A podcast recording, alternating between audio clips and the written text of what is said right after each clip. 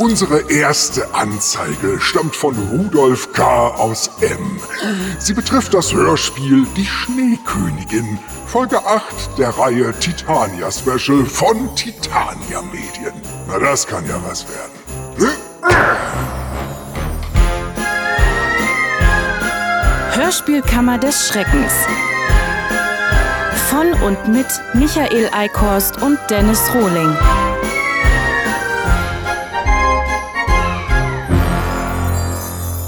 Also dann, vielleicht ein kleiner Überblick. Worum geht es in dem Hörspiel, Helga?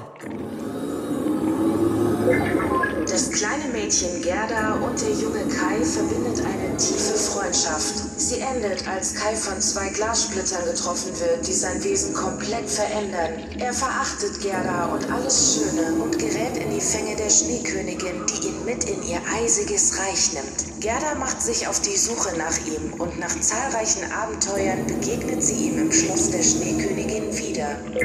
Danke. Klingt ja ganz schön kitschig. Und der Angeklagte ist in diesem Fall Herr... Ähm, äh, oh, ach, hier ist mal jung. Gibt's ja nicht. Oh, mein Sweeper-Spiel. Seit einem halben Jahr habe ich es gesucht. Jetzt habe ich es geschlossen. Scheißdrecke. Ah, Gruppe. Mark-Gruppe. Sie sind der Autor des Hörspiels. Der Bearbeiter der Originalvorlage, Euer Ehren, nicht der Autor. Geschrieben wurde die Schneekönigin vom großen Hans Christian Andersen. Ah, verstehe. Und rausgesucht hat die Geschichte wie immer der liebe Stefan. Mir selbst fehlt leider die Zeit dazu. Und Stefan ist Stefan Bosenius, meine bessere Hälfte. Stefan kümmert sich neben der Textauswahl um den geschäftlichen und den organisatorischen Bereich. Und ich bin für das Schreiben und die Regie zuständig. Wie schade. Was? Ach, nichts. Schon gut. Also die Anzeige von Herrn K. bezieht sich gleich auf die erste Szene des Hörspiels. Dass auch eher ein Winter- als ein Weihnachtshörspiel ist, richtig? Richtig. Wir erfahren, dass der Teufel einen Spiegel gebaut hat. Und zwar einen, der alles Schöne hässlich erscheinen und alles Hässliche noch stärker hervortreten lässt. Ah, das kenne ich. So eine Art Zerspiegel wie auf dem Jahrmarkt oder im Potzpark. Gibt's den noch? Den gibt's noch. Und ja, im weitesten Sinne ist das so. Nur ist dieser Spiegel viel raffinierter als so ein simpler Zerspiegel. Zumindest wenn man dem Teufel glauben kann. Der ist nämlich mächtig stolz auf seine Erfindung.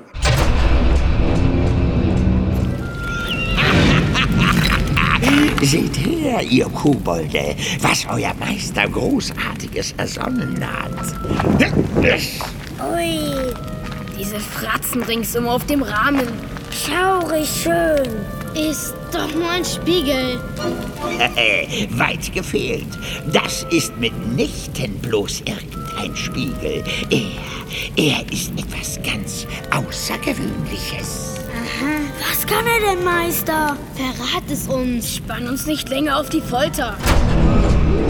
Unverschämtheit! Wie reden diese Blagen denn mit dem Teufel? Und wieso hat der Teufel überhaupt Blagen in seiner Nähe? Ist er neuerdings auch pädophil? Nein, Euer Ehren, das sind keine Blagen, das sind Kobolde, die Helfer des Teufels. Ah ja, klingen aber verdächtig nach kleinen Kindern, ihre Kobolde. Richtig, und Sie werden ja auch von welchen gesprochen. Was dem Ganzen einen recht peinlichen Touch gibt, wenn Sie mich fragen. Na und wie ich Sie frage. In der Tat. Einspruch! Sie sollten froh sein, dass mein Mandant hier echte Kinder besetzt hat und nicht ranzige Alte wie Reinhild Schneider sprechen lässt, denen man dann abnehmen soll, dass sie Kinder sind. Ja, stattgegeben. An diese Art der Titania-Besetzung erinnere ich mich auch mit Schaudern. Aber Butter bei die Fische, Herr Gruppe. Wieso sind die Kobolde so kindlich geworden? Na, damit es nicht zu gruselig wird, Euer Ehren.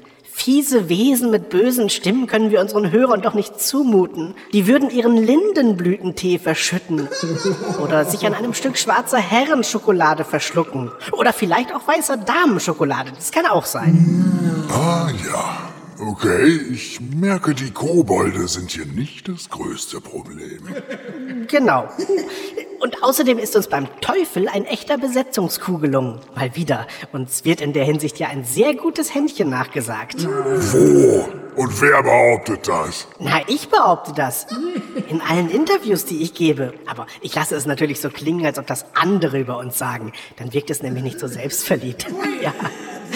Jedenfalls den Teufel spricht kein geringerer als Tommy Pieper. Wow, der Räume? Mr. Alf hat meine Karriere zerstört. Der geile Stelzbock aus Iswas-Kanzler. Äh, Und singt der Piephahn auch? Leider nicht, Euer Ehren. Aber sein Teufel ist richtig gemein geworden. Wir haben uns im Studio alle gegruselt. Womit sie definitiv die einzigen gewesen sein dürften. Ich würde es auch nicht gemein nennen, sondern alberne Deppencharge. Na, Hauptsache, er zitiert nicht wieder Alf. ja, das wäre was. Aber zurück zur Schneekönigin und den Lüttenblagen. Wie werden die denn in Andersens Märchen dargestellt? Mal gar nicht, versteht sich. Die haben dort keinen Dialog. Den hat der Angeklagte erfunden. Und zwar wie üblich schlecht. Einspruch! Der ist gar nicht schlecht. Mein Mandant hat das sehr gut gemacht. Die Szene geht ja noch weiter. Die Kobolde treiben mit dem Spiegel allerlei Schabernack und lassen ihn dann aus Versehen fallen.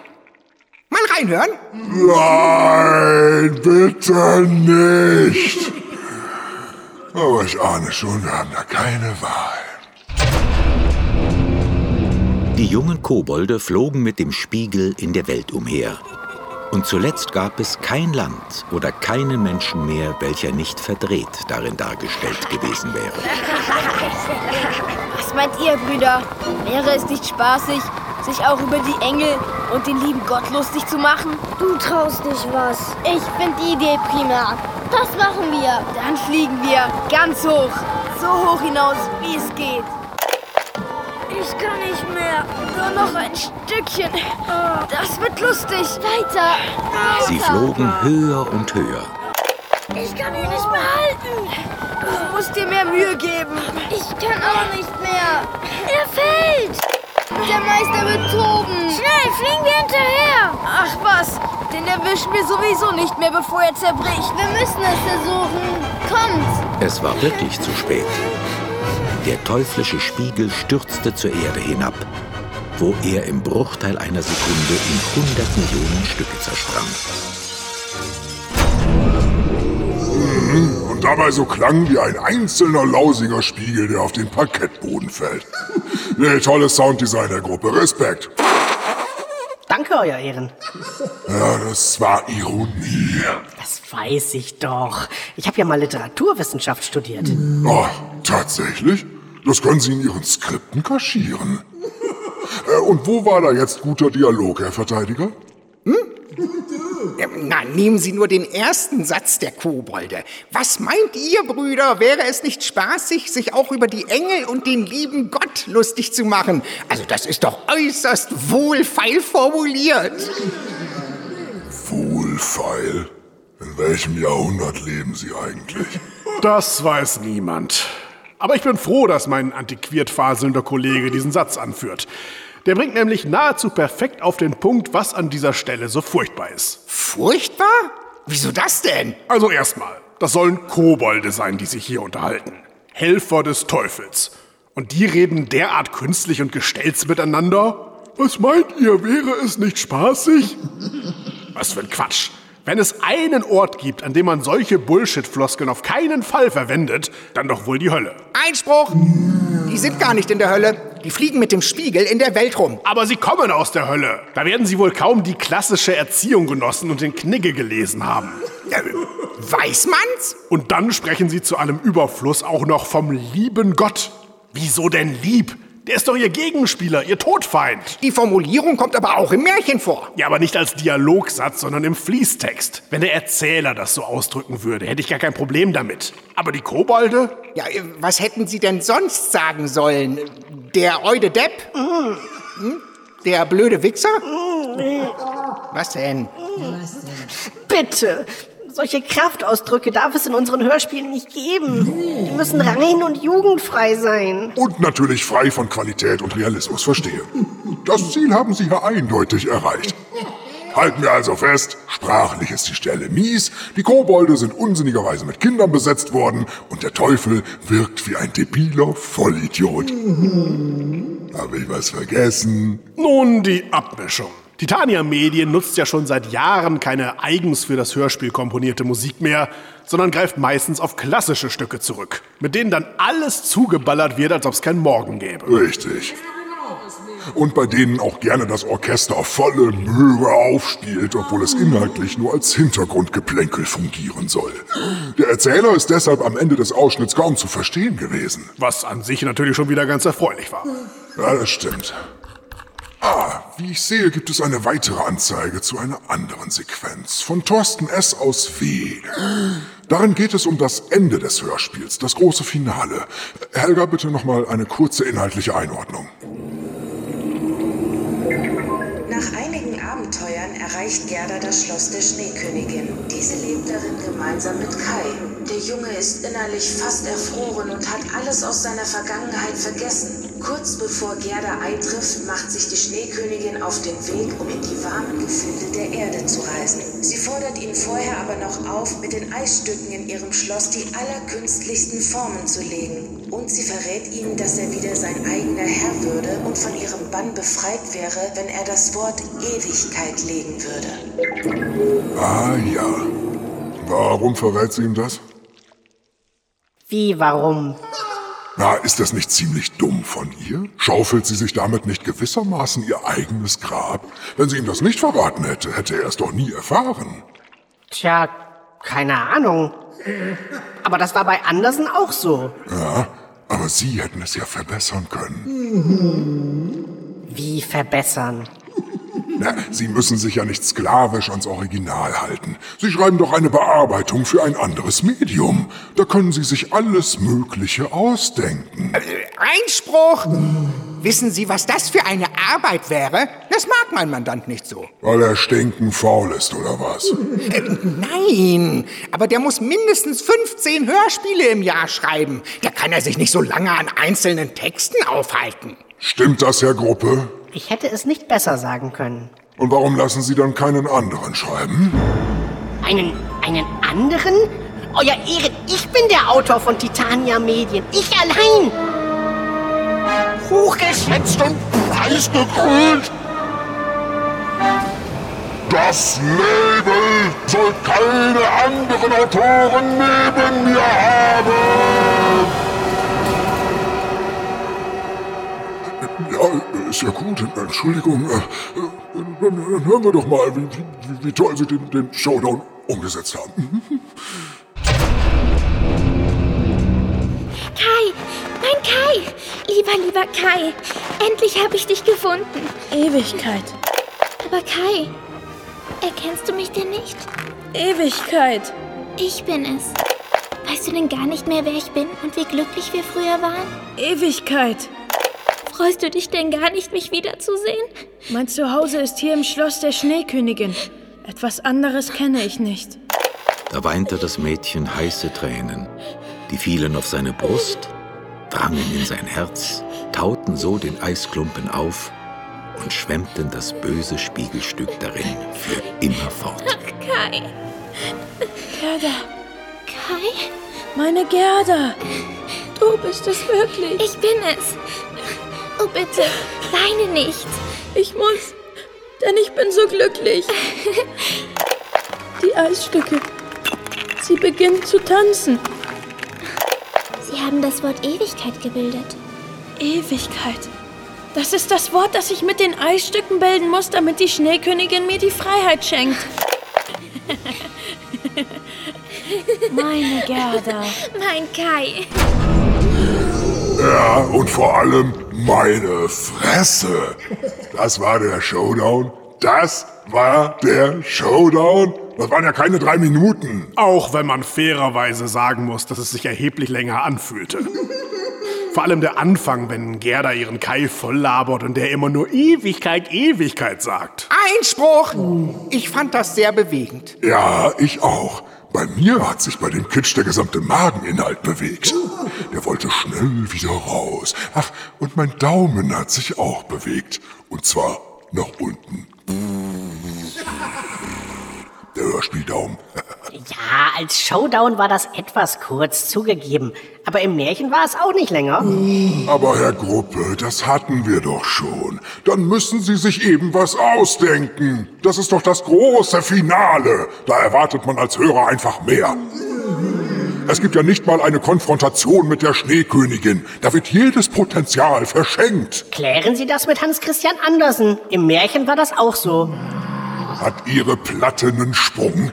Nur weil das im Original nicht besser war, heißt das doch nicht, dass Sie das im Hörspiel nicht optimieren können. Ja, oder müssen. Zumal besagter Andersen sowieso ein komischer Kauz war. Mit seinem süßlich kitschigen Märchensülz. Und auch im echten Leben. Was? Wieso? Nun, Schwanz Christian andersrum, wie ich ihn gern scherzhaft nenne, war wohl eine ziemlich verklemmte Weichflöte. Wussten Sie, dass der jedes Mal, wenn er sich einen runtergeholt hat, ein Kreuz in seinem Tagebuch gemacht hat? Sagen Sie sowas nicht. Das will ich gar nicht wissen. Ist aber überliefert. Bitte, Sie zerstören meine Kindheit. Immer wieder gern.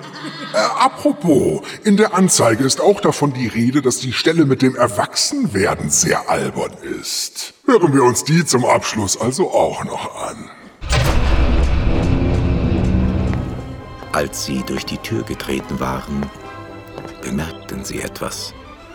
Gerda, ich glaube wirklich, wir sind erwachsen geworden. Ja. Ja, du hast recht. Ja, ja, sicher, sicher. Und deshalb klingen wir auch immer noch wie Zehnjährige.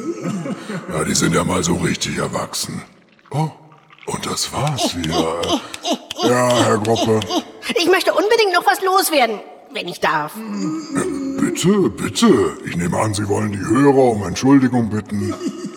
Nein. Also, Ich habe gehört, dass Sie letzte Woche ein Putzi-Hörspiel in der Kammer verhandelt haben.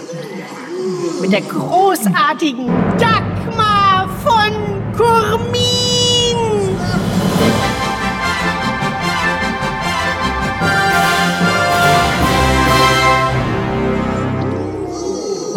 Label-Maskottchen, wie sie selbst immer so gern gesagt hat. Und da wollte ich darauf hinweisen, dass wir für das nächste Jahr auch etwas mit dem Eichhörnchen Putzi planen.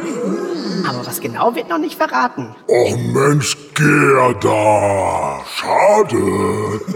Und bevor ich kotzen muss, mache ich den Laden besser dicht. Der Aktenvermerk. Igitigit, was für ein Quark. Ein an sich schon fragwürdiges Märchen wird weiter verkitscht und ziemlich enttäuschend umgesetzt. Einstieg und Finale sind bei einem Hörspiel entscheidend und beides wurde komplett in den Sand gesetzt. Wir geben dem Verurteilten 365 Tage Zeit, die angesprochenen Stellen nachzubessern. Sollte er der Auflage binnen dieser Frist nicht nachkommen, droht eine Ordnungshaft. Hiermit schließe ich das heutige Verfahren.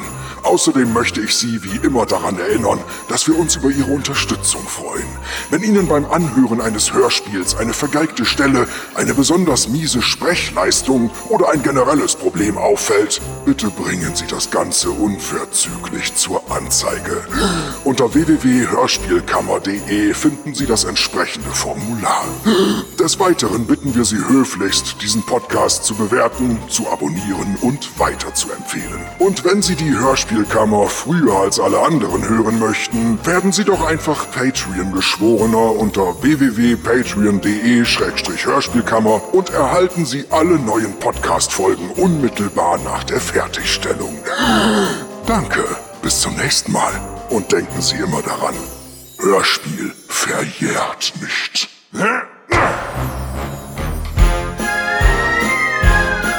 Hörspielkammer des Schreckens. Neue Folgen immer montags, mittwochs und freitags.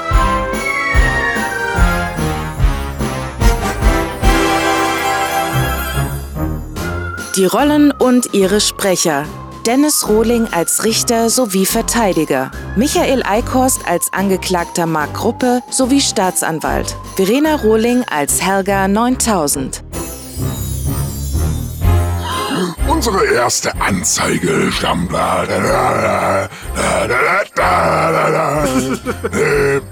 Und schon wieder denke ich an Jochen Sernt, denn der war Battle Kid. Komm auf mir drauf, Adam. Jetzt denke ich aber gerade eher an Henry Valentino, ehrlich gesagt. Im Sammelsaus vor mir sitzt ein junger Prinz. Die Musik ist gut. nee. Du, du, du irrst dich, Henry. Nee, nee, nee, nee, nee, nee, nee. Nee, nee, nee, nee, nee. Nee, nee, nee, nee, nee, nee, nee, nee, nee, nee, nee, nee, nee, nee, nee, nee. Lambada? Ja, ja, nach der Hälfte dachte ich, das ist, was ist das überhaupt? Das klingt wie Lambada. Die Lambada Meinhof-Bande. Ja. Einspruch! Das ist gar nicht schlecht. Äh, der? Oh. Richtig. Und bei denen auch gerne das Orchester volle Möhre aufspielt, obwohl es inhaltlich nur als Hintergrundgeplänkel fungiert. Als Hintergrundgeplänkel fungi. Pizza Fungi. Fungi, genau.